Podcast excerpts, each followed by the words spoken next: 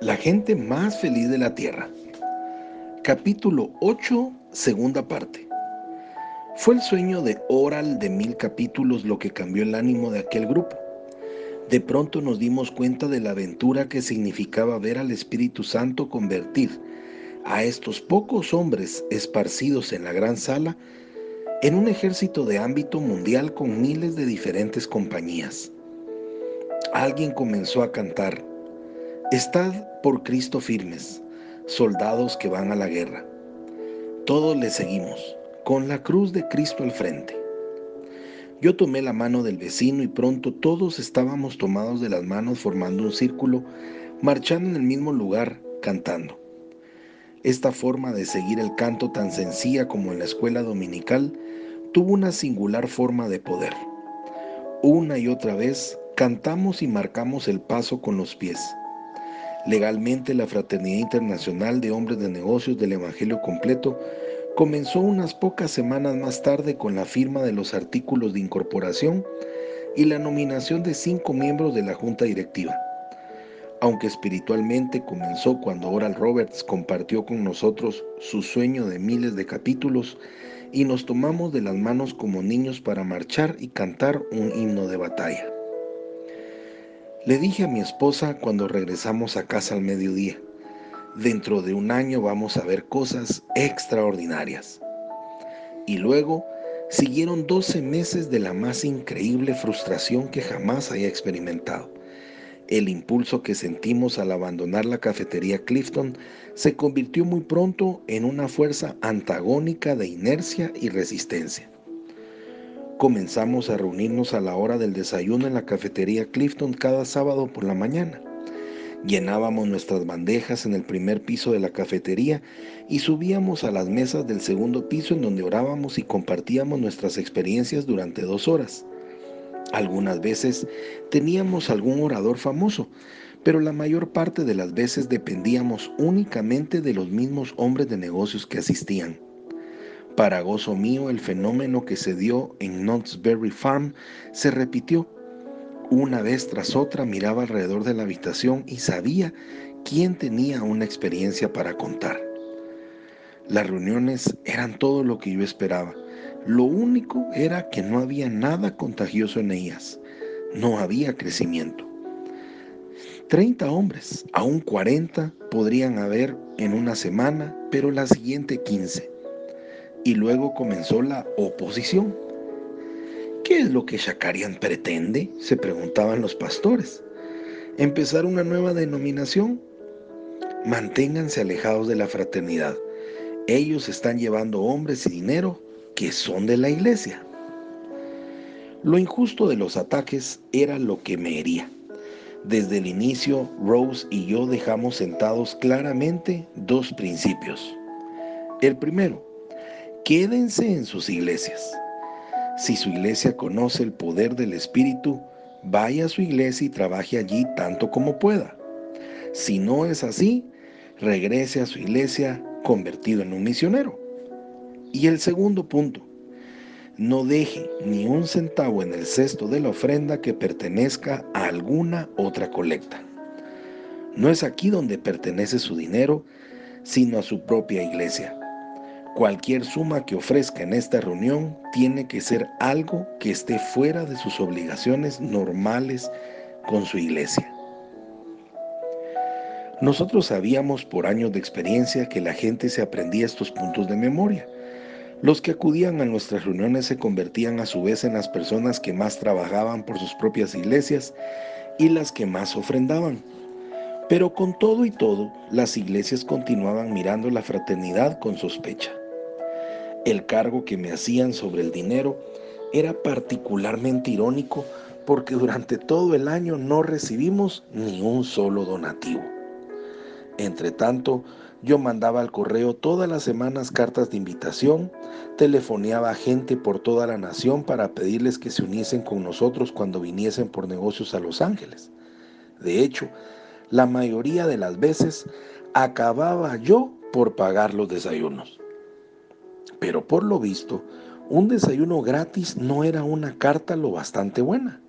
Nada de lo que hice fue suficiente. Necesitaba más. Compré 30 minutos de tiempo en la radio cada sábado por la mañana y radiaba partes de la reunión para que la noticia llegase a todas partes. Viajé por todo el estado, luego por los estados del oeste y finalmente viajé por toda la costa este. Si la gente no quería venir, yo iría allá por ellos y le describiría lo que estábamos intentando hacer y los instaba a que formasen un grupo de hombres de negocios del Evangelio completo en su propia ciudad. En junio me sentía completamente exhausto. Después de un día completo de trabajo en la lechería, dedicaba cada noche a asuntos de la fraternidad. Me acostaba a las 3 o 4 de la mañana. Me sentía más débil que un hombre que hubiese atravesado un río a nado contra la corriente. Y al final de muchos trabajos comenzó a delinearse una esperanza. Uno de los oradores a quien invitamos a la cafetería Clifton fue David Duplessis, un directivo de la Conferencia Pentecostal Mundial. Después de la reunión regresamos a Downey juntos y David no pudo contener su entusiasmo. Dijo, Demos, estás, de estás detrás de algo muy importante. Un mundo de hombres comunes llenos del Espíritu Santo. Cada hombre un misionero con la gente con quien trabaja cada día. Gracias David, le dije con melancolía, pero me temo que no hay mucha gente que comparta tu entusiasmo. Yo creo, prosiguió David, no prestándole la mínima atención a mi pobre humor, que tendrías que venir a Londres el mes que viene a exponerle a nuestra gente esto. Apuesto a que la conferencia lo tomará como programa suyo. De pronto todo yo era atención. Aquí venía la cuerda salvadora a la empresa que se hunde. La conferencia pentecostal representaba unas 10.000 iglesias por todo el mundo si nos uniésemos a ellas, ya no seríamos un pequeño grupo luchando por nuestra parte. Seríamos los responsables. Tendríamos categoría oficial. David hizo las mismas sugerencias a Rose y entusiasmados aceptamos. Entonces vino la oposición por parte de mi familia, no a la convención, sino que al viaje por vía aérea. ¿Cómo vas a ir a Londres? preguntó papá cuando le hablamos del asunto. Estábamos sentados en la sana de los Gabriel un domingo por la noche después del servicio de la iglesia. Yo miré el círculo de caustos rostros armenios. A pesar de que estábamos en 1952, yo era el único de la familia que había viajado en avión, aunque solo para vuelos cortos y en aviones pequeños. Papá, si vamos en tren por todo el país y después en barco, tardaremos muchísimo. A Rose ya le cuesta bastante trabajo dejar a los niños. Richard tenía 17 años, Jerry 13, el pequeño Steve 5 y esta sería la primera vez que Rose los dejase, y ahora solo porque la señora Newman había prometido quedarse con ellos. ¿Piensas ir en avión? dedujo papá después de pensar un momento. Nunca comprenderé qué es lo que mantiene esas cosas allá arriba, dijo la tía Cirón. Van demasiado rápido, corroboró Siracan Gabriel, visiblemente preocupado. Y por encima del agua, añadió la tía Tirón. Después de mucha discusión nos pusimos de acuerdo en que viajaríamos en vuelos separados y sentados en el último sitio del avión yo saldría antes y creo que toda la congregación de Goodrich Boulevard fue al aeropuerto de Los Ángeles para verme despegar. Hubo despedidas y abrazos como a un hombre que va a ser ajusticiado. Hubo promesas de oración y un último consejo.